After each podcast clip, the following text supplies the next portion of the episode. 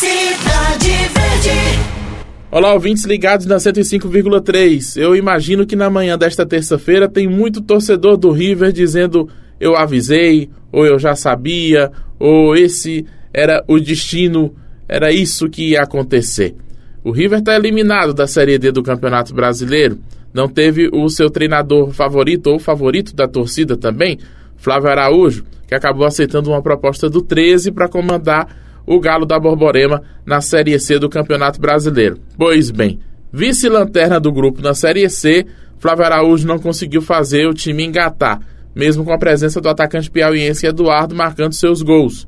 E Flávio Araújo pediu demissão do comando do 13 de Campina Grande. Eu tenho certeza que na cabeça de muito torcedor do River, a primeira coisa que vem na memória é o Flávio devia ter ficado. Se Flávio tivesse ficado, a gente estava subindo para a Série C junto com ele, estava todo mundo feliz agora. Enfim, paciência. Não foi o destino que o futebol traçou para essa temporada. Agora vale o alerta, né? Flávio Araújo está livre no mercado e com toda a sua comissão técnica, que ele faz questão de manter nos trabalhos nos clubes por onde passa. E o River parece que vai anunciar um pacote de reforços todo dia, né? Ontem foram três nomes anunciados, hoje mais três jogadores com contrato renovado. Do grupo que foi campeão piauiense e disputou a Série D do Campeonato Brasileiro, o River já conseguiu manter meio time. Resta saber se o treinador que vai chegar depois vai querer esse meio time.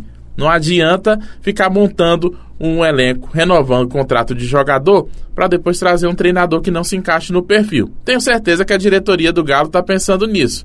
Agora, qual é o treinador que se encaixa no perfil? Manter Marcinho Guerreiro? Trazer de volta Oliveira Canindé, que foi quem começou a montar esse elenco? Trazer de volta Flávio Araújo, que é o xodó da torcida tricolor? Será que teremos respostas para isso nas próximas semanas? É esperar para ver. Um abraço e ótima terça-feira para todo mundo. Rádio Cidade Verde, 105,3.